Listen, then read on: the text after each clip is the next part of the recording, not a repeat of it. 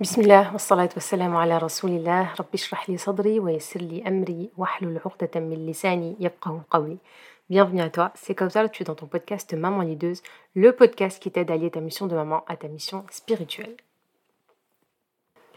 Ce podcast est donc la continuité de ta Jumu'ah Letter que tu jetais fait par euh, vendredi par, euh, par ta boîte mail ou dans le canal Telegram. Donc c'était au format audio dans laquelle je disais pour euh, récapituler rapidement, je parlais de l'importance de, euh, des questions en fait qui peuvent te tourmenter et qui peuvent aussi venir habiter l'esprit de tes enfants concernant la création, concernant leur créateur, concernant Allah Azzawajal. Et toutes ces questions-là qui finalement viennent semer le doute dans nos croyances et qui finissent par nous mettre en difficulté, surtout euh, une fois adulte, notamment dans l'âge, à l'âge de l'adolescence où l'enfant commence à être pubère et où il est important de voir réellement quelles sont les bases de sa foi. Est-ce qu'il y a réellement les, les, piliers pardon, de sa foi qui sont, qui sont posés, qui sont stables, qui sont clairs pour lui, ou est-ce qu'il y a encore des questions qui résonnent en fait dans, dans, sa tête et qui viennent euh, polluer quelque part ces pensées-là et qui laissent place facilement à Shaitan? Et étant donné que c'est vraiment finalement la, la, mission principale de Shaitan de semer le doute, de nous éloigner de cette croyance-là d'Allah et aussi de mettre, notamment si on parle de la prière, de nous empêcher de nous prosterner devant Allah Azzawajal et donc de créer le doute et de semer le doute dans nos adorations, dans nos croyances. Donc ça, ça commence par des questions et je disais que je t'invite vraiment à aller l'écouter pour pas me répéter pour celles qui l'ont déjà écouté, mais on parle du, de l'exemple d'Ibrahim dans le Coran qui demande à Allah de lui montrer, de lui montrer des preuves qu'il est capable, subhanahu wa ta'ala, de donner la vie après la mort. Et donc il l'invite à prendre un oiseau, etc. Et vous connaissez l'histoire, mais Juste pour rappeler le verset, c'est que quand Ibrahim pose la question, Allah l'interroge et lui demande Est-ce que tu ne crois pas? Et Ibrahim lui dit Et on comprend que pour apaiser le cœur, on a besoin de trouver des réponses à nos questions. Je dis ça parce que dans les échanges que j'ai notamment, et la principale difficulté qu'on rencontre dans l'éducation spirituelle aujourd'hui, c'est qu'il y a eu beaucoup de questions auxquelles on n'a pas répondu. Euh, ça peut être toi, quand tu étais enfant, tu t'es posé énormément de questions sur pourquoi je prie, euh, pourquoi Allah, pourquoi notre religion serait celle de la vérité, pourquoi le Coran et euh, le message véridique, pourquoi le Coran n'aurait pas été modifié, etc. Et toutes ces questions-là sont des questions qui viennent, il faut les accueillir, les accepter. Plus on les enferme finalement dans un espèce de placard, puis ils prennent place, c'est un peu comme dans les dessins animés où ça commence à grandir, à grandir, à grandir jusqu'à ce que le placard explose, les portes du placard. Et en fait, c'est un peu la même chose. Ton idée là, négative, cette pensée-là qui vient te hanter, il faut que tu le trouves des réponses. Parfois, elles viennent de shaitan et il faut dire ah shaitan régime. Et euh, parce que la réponse, elle est claire. Parfois, non, il y a besoin d'aller comprendre, il y a besoin d'expérimenter, il y a besoin de preuves. D'ailleurs, c'est pour ça qu'on a beaucoup de personnes, euh, beaucoup de savants qui sont connus pour ça, qui ont cherché toutes les preuves scientifiques qui prouvent que Al-Qur'an a bien été révélé par le prophète, par Jibril et qu'il a été révélé au prophète et donc qui prouvent que beaucoup d'avancées, beaucoup d'informations de, euh, sur l'anatomie, la, sur, sur la biologie, sur les sciences, etc., ne pouvaient pas être euh, trouvées euh, avant notre époque. Et donc, si elles ont été euh, expliquées de façon détaillée dans le Coran, c'est bien qu'il y a un miracle et c'est bien que c'est parce que le créateur de ces, de ces miracles-là bah, en a la connaissance, étant donné que ce sont ses propres créatures et que ça fait partie de sa création, subhanahu wa. Donc, se poser des questions, c'est légitime. Trouver des réponses, c'est important, c'est même essentiel et même obligatoire, j'ai envie de dire, puisque ça peut mettre en doute toutes tes adorations et ça peut semer le doute et ça peut surtout te mettre en difficulté ou t'éloigner en fait d'Allah Azzawajal. Si tu te poses des questions sur ton Créateur, sur ton Seigneur, va chercher les réponses.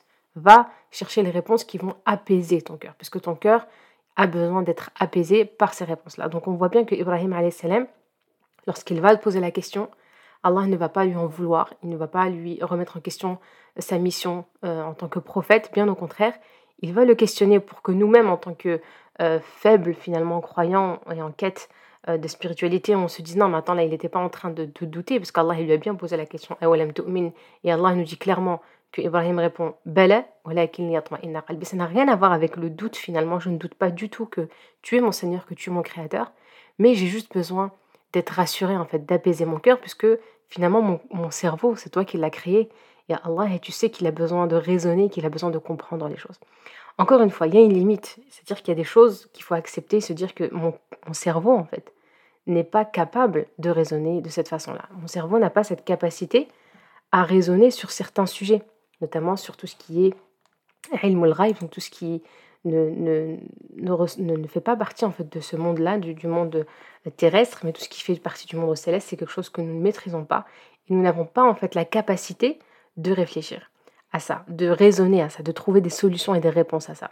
Et c'est là où il y a une limite finalement à ne pas dépasser pour finalement se protéger et se préserver. Euh, et là, ça revient aussi notamment aux questions que les enfants se posent concernant leur Seigneur, concernant leur Créateur, concernant leur religion. Et là, ça, nous montre aussi qu'on a besoin nous-mêmes de revenir à notre propre adoration, à notre propre spiritualité. Puisque très souvent, quand on est, quand on est plus jeune, je le vois, il y a beaucoup de, femmes avec qui j'échange qui euh, ne savent pas pourquoi réellement elles prient. Elles sentent qu'elles ont besoin de spiritualité davantage, mais elles voient une, espèce de spiritualité à l'extérieur qui est attirante, qui leur donne envie. On voit des personnes qui sont apaisées. Euh, et en fait, quand on parle de Sekina, et c'est ce que je dis souvent, parce que souvent dans, dans, mes accompagnements, l'objectif principal des mamans, elles me disent j'ai envie de retrouver la Sakina, la sérénité. Et en fait, il faut se comprendre que la Sakina, euh, c'est un état finalement, c'est un état, euh, c'est un état psychologique, c'est un état émotionnel qui vient d'Allah Azzawajal, que Allah nous donne, que, c'est un, un, cadeau d'Allah qui nous donne même en étant en difficulté.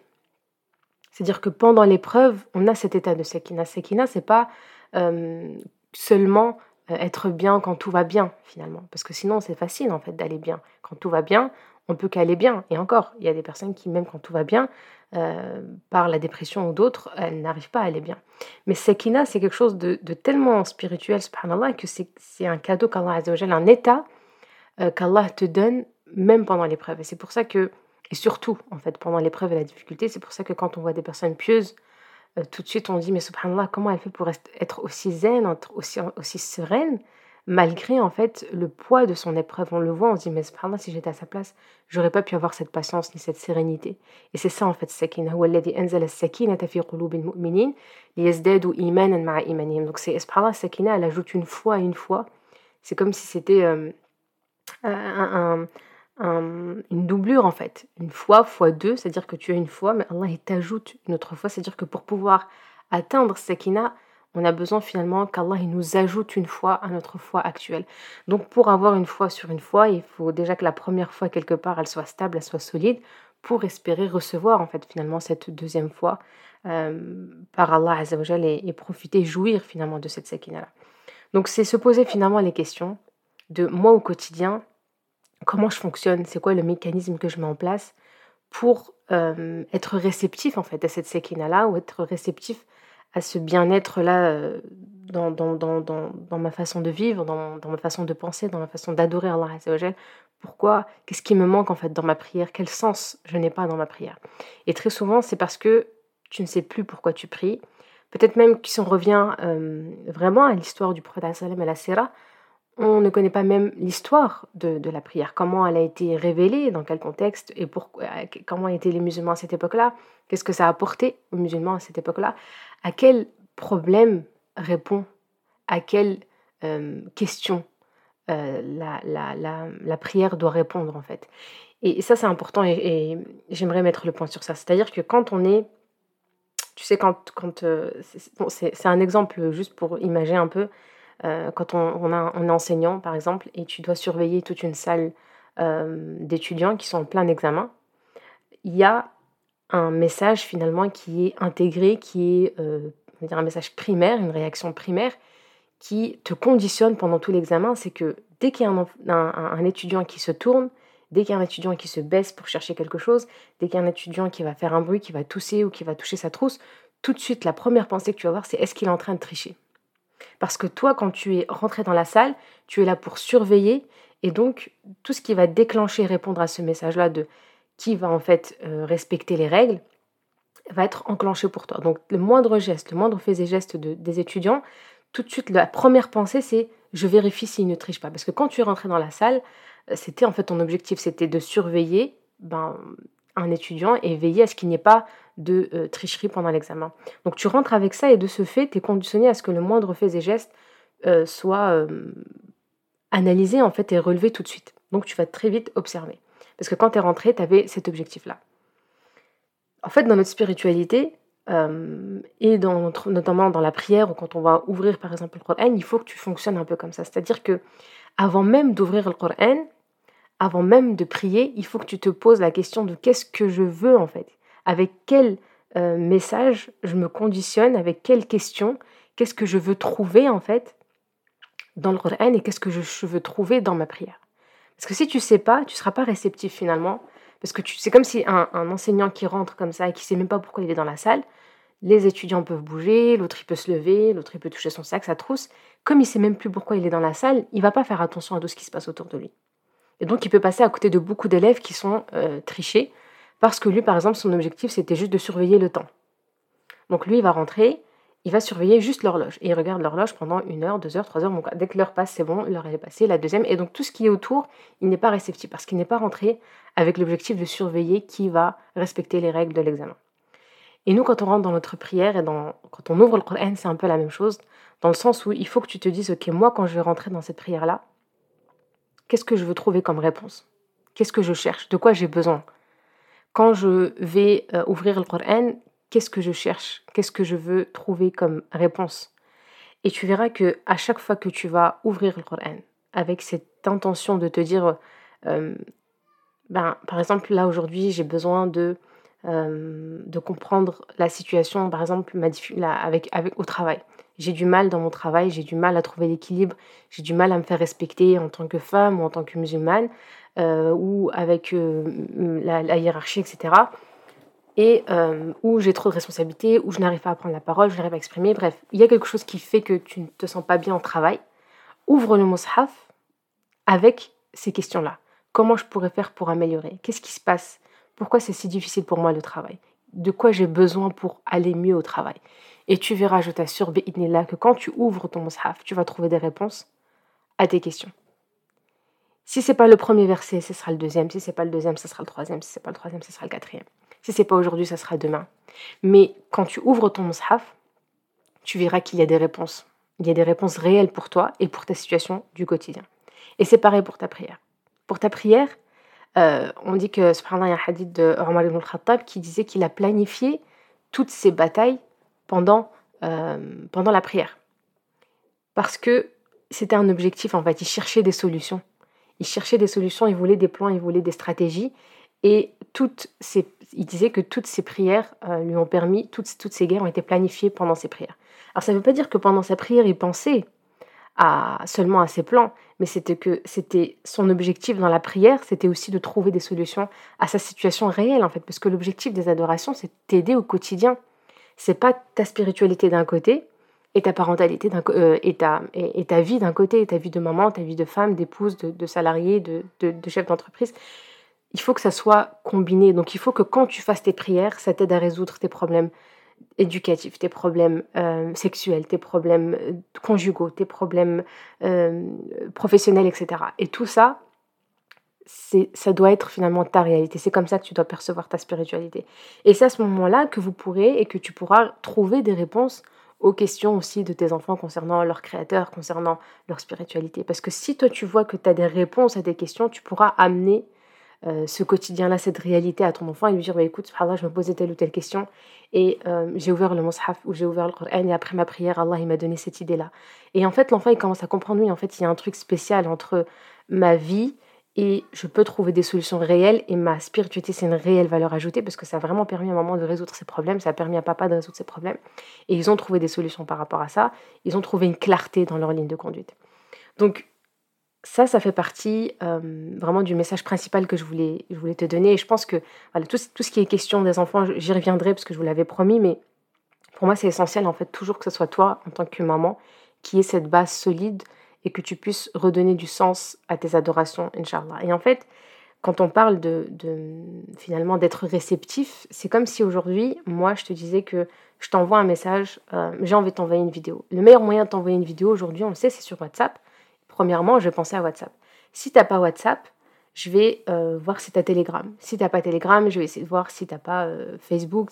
Et je vais essayer de trouver en fait finalement le canal qui sera le plus adapté pour envoyer le format du, du, message que, que j'ai envie, envie de t'envoyer. Si maintenant je vois que bah, tu n'as aucun de ces, ces, canaux, bah, je vais essayer soit de, de, de, t'appeler, je vais essayer de t'en parler, mais il faut que, moi j'ai envie que ton message, le message soit perçu, donc je vais faire en sorte de trouver le canal qui sera réceptif. Si c'est pas celui-ci, ça sera un autre. Alors Allah est l'exemple suprême. Allah dans le Coran, il sait que chacun d'entre nous a des canaux différents il sait qu'il y en a un qui peut qui réceptionne l'image, un qui réceptionne le son, un qui réceptionne tout ce qui est, euh, qui est plus sensoriel, un qui est plus émotionnel, un qui est plus euh, repoussé par certaines choses, un qui est plus euh, dramatique, un qui est plus... Et chacun d'entre nous, Allah, il a le même message. C'est-à-dire que le message, tu vas le percevoir quelle que soit la forme, quelle que soit ta façon de réceptionner le message. Parce qu'Allah, il est juste. Et donc, il faut toujours que tu te dises, si aujourd'hui je n'ai pas atteint ce niveau spirituel que je veux aussi, j'ai l'impression d'être loin d'Allah Azzawajal, ce n'est pas parce qu'Allah Azzawajal ne t'a pas exposé au message.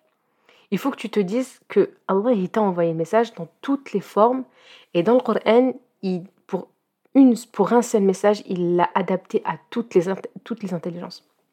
Donc tu es, euh, tu n'as juste, tu n'as c'est pour ça que la dernière fois je vous disais, exposez-vous au, au Coran, expose-toi au Coran dans le sens où tu vas finir par recevoir le message et tu vas finir par le recevoir comme toi tu as besoin de le recevoir. Avec la, façon dont toi tu as besoin de le comprendre, de, le, vivre, de le percevoir, de l'interpréter, de, l'ancrer pour pouvoir agir par la suite et résoudre tes problèmes et avancer en fait finalement à, travers la Donc tous tes canaux, Allah il les connaît. Et donc dans le Coran, quand tu ouvres le Coran, s'il a envie de te dire quelque chose et que le premier verset ça passe pas, il va te le dire différemment dans un autre verset, dans une histoire, dans une sagesse, dans un mot, dans un de ses attributs, et tu vas finir par comprendre. Parce qu'Allah, il va finir par toujours t'envoyer les messages. Et il faut que tu te dises qu'Allah, subhanahu wa ta'ala, il, euh, il ne cesse de t'appeler à lui. Allah, il est juste dans la façon d'appeler les gens au message. C'est pour ça que ça, c'est important de le transmettre, de l'intégrer toi pour que tu puisses l'intégrer, le faire intégrer à tes enfants. C'est que il faut partir toujours du principe qu'Allah subhanahu wa ta'ala est juste. Et donc, euh, les enfants aussi, parfois, ils se posent beaucoup la question de oui, mais si lui, il n'est pas musulman, c'est pas parce qu'il n'est pas musulman, c'est parce qu'il n'a pas eu finalement, il n'a pas reçu le message. Et ça, ça, fait, ça remet en question justement un des attributs d'Allah Azzawajal. Et il faut partir du principe qu'Allah Azzawajal est juste et qu'Allah a transmis et a donné le message à tout le monde. Tout le monde reçoit le message, chacun avec sa façon. Et il y en a qui vont... Euh, et Allah, il va donner, donner, donner, donner, donner, donner, envoyer, envoyer, envoyer, envoyer le message, jusqu'à ce que, en fait, ça soit euh, la personne qui, ça y est, elle n'est elle pas réceptive, elle ne veut pas le message. Et c'est là où euh, l'ordre d'Allah agit, et le décret d'Allah agit. Mais il faut que tu te dises, moi, tant que je suis vivante, je dois percevoir ce... Il faut que je le reçoive, ce message-là. Donc Allah, il me l'envoie tout le temps parce qu'il est juste et il nous l'a promis et il s'est interdit l'injustice. Donc il n'y a personne qui est mieux que toi. Pas parce qu'une personne elle a grandi dans une famille spirituelle et que toi tu as, tu as grandi dans une famille euh, pas musulmane même ou, loin de la religion que tu as moins de chances d'être proche de ton Seigneur. Oh, y a, tout ça, ça rentre pas en question parce qu'Allah il est juste et donc il va t'exposer, il t'a exposé différemment et il va t'amener avec à lui différemment. Mais c'est à toi en fait aujourd'hui d'ouvrir les canaux. Quand je dis que c'est à toi, c'est-à-dire que finalement, en fait, il y a, une espèce d'automatisme qui se, qui se développe euh, à travers justement l'âme incitatrice au mal aussi, euh, qui fait que, ben, par exemple, avec euh, avec euh, l'âme qui n'est pas assez éduquée et l'âme qui, qui, prend beaucoup plus de place, l'âme incitatrice au mal, on va être exposé, on va créer finalement une espèce de schéma, d'automatisme qui fait que l'information, quand elle vient, elle repart directement. C'est en fait, c'est un peu, tu sais, comme euh, pour celles qui sont infopreneuses ou celles qui, qui sont dans l'entrepreneuriat. On crée, euh, bah, même quand tu, es salarié ou tu travailles, tu, crées, il y, a des, il y, a des automatismes, c'est-à-dire que voilà, tu, par exemple, tu fais une carte de fidélité, à chaque fois que tu fais ta carte, tu reçois un mail, à chaque fois qu'il y a un événement, tu reçois un mail, et c'est automatique. Ton anniversaire, tu reçois un mail, etc. Ce sont des messages automatiques, dès que la date arrive, tu reçois un mail. Et donc, l'ordinateur comprend que ben, à telle date, il faut envoyer tel message, à tel, à tel événement, il faut envoyer tel mail, à telle date, il faut peut-être renouveler l'abonnement ou bloquer l'abonnement. C'est des choses que, fait, qui se passent de façon machinale, automatique. On n'a plus besoin de, de, recoder à chaque fois, etc., ou de rentrer l'information. Et en fait, dans notre, dans notre âme, c'est un peu, dans notre fonction d'agir, en fait, et de, de cheminer dans notre spiritualité, c'est un peu la même chose. C'est-à-dire que euh, avec aussi euh, malheureusement Shaitan, on va recevoir des messages, euh, des rappels, des signes d'Allah Azzawajal. Et une fois, on va dire, ah, c'est pas grave. C'est pas grave, euh, pas cette fois-ci. Tu vas prier à l'heure, bon, c'est pas grave, là, je pourrais pas. Euh, il faudrait peut-être que tu commences à apprendre à lire le Coran. Ouais, là, là je, vais, je vais essayer, mais je vais commencer par ça. Et donc, on commence à créer des automatismes. Au début, c'est inconscient, sauf qu'au bout d'un moment, euh, l'âme, elle commence à, comprendre que, ok, c'est bon, j'ai compris en fait. Dès que, dès que tu es exposé à un message, euh, soit qui t'invite à prier, soit qui t'invite à lire le Coran, soit qui t'invite à rejoindre un groupe de sœurs, etc., j'ai compris que tu le refoulais à chaque fois, donc c'est ok. Et donc, on n'est même plus, en fait, euh, l'information qui vient, on la plus. Dire que ça vient, ça repart, ça vient, ça repart. Parce qu'on s'est habitué, en fait, à ce, à ce, à ce cheminement-là. Et on n'a pas essayé de, comme je dis, c'est un terme que celles qui sont avec moi comprennent et, entendent très souvent, on n'a pas conscientisé les messages qui viennent, qui sont face à nous, auxquels Allah Azzawajal nous expose. Et donc, on ne se rend même plus compte, en fait. On devient euh, euh, insensible au message d'Allah Azzawajal. Et Allah, dans le Coran, par exemple, il nous renvoie énormément à la méditation. Pourquoi? Parce que la méditation, c'est elle qui nous ramène à Allah Azzawajal. Plus on médite, plus euh, on prend conscience de qui est derrière cette création, et donc plus on s'approche d'Allah Azzawajal. Et tu vas voir que plus tu médites sur quelque chose, plus tu prends le temps de te poser, de la regarder, plus tu vois les détails, plus tu commences à voir des choses que tu n'avais pas vues avant. Et c'est ça la méditation, c'est de, méditer, méditer, méditer, jusqu'à finalement observer, ressentir et percevoir des choses que on n'arrive pas à voir quand on passe comme ça. C'est-à-dire que si tu vois un paysage comme ça en passant en voiture sur l'autoroute, euh, il y a à peine une, image comme ça qui se scanne un peu sur, sur, sur, sur, ton, champ de vision, mais tu n'es pas capable de dire les détails du grain de blé ou du champ que tu as vu ou de, de la création que tu as vu autour de toi, du ciel, des nuages, comment ils étaient, parce que tu ne t'es pas arrêté. Si tu prends la voiture, tu t'arrêtes. C'est pour ça que euh, quand on parle de microscope, finalement, on parle d'un grain, on parle d'un insecte, on parle euh, d'un atome, on parle même d'un flocon de neige. Quand on regarde le flocon comme ça, nous, on voit rien. Et plus on médite, plus on s'approche, on s'approche, on s'approche, on s'approche, plus on voit la beauté finalement de, ce flocon-là et de la, création d'Allah Azzawajal. Donc plus tu prends le temps, plus tu vas euh, méditer sur la chose de façon détaillée, plus tu vas prendre conscience de sa beauté, de, de, de l'équilibre, de la justice d'Allah Azzawajal, de la puissance d'Allah Azzawajal. Et même quand Allah Azzawajal dans le Coran, nous appelle à, il nous rappelle, euh, pardon, sa puissance, sa grandeur, en fait, c'est par rahmat d'Allah Azzawajal. Même quand il nous parle de lui en tant que le plus grand, le plus puissant, le plus fort, euh, celui qui est doté de, toute la puissance, qui, euh, a le, la rahma comme le châtiment, etc. En fait, c'est pour nous rapprocher de lui. C'est pour nous montrer que euh, on n'est rien en fait. Et donc sa façon de nous dire que moi je suis le plus grand, c'est une façon de nous aider à nous rappeler qu'on n'est rien. Et alors que vous voyez, nous en tant qu'être humain, quand on veut dire à quelqu'un qu'on est quelqu'un d'important, euh, c'est pas forcément pour, pour son bien, sauf pour nos enfants par exemple. On va lui dire attention, moi je sais mieux que toi. Moi je suis ta mère. Donc on veut lui rappeler, attention, moi je sais, toi tu sais pas. Et rappelle-toi que je suis ta mère, donc il y a des choses que tu peux pas maîtriser. Et Allah subhanahu wa a lu l'exemple suprême dans le Coran quand il nous parle de lui, subhanahu wa ta'ala, de sa puissance, de sa, de sa, de son, de, sa miséricorde, de tous ses attributs subhanahu wa. C'est pas seulement pour, euh, et c'est pas pour nous, nous faire fuir en fait, mais c'est vraiment par amour. Il nous dit attention, moi je suis votre créateur avec tous ses attributs.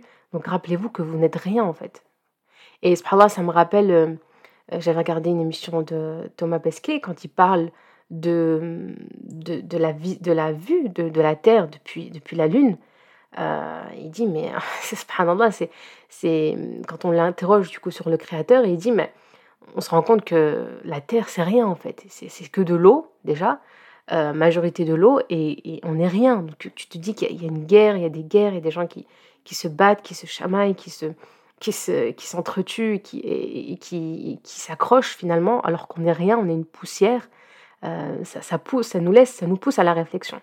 Et nous, en tant que musulmans, on a cette, cette méditation dans le Coran, on a ces détails-là.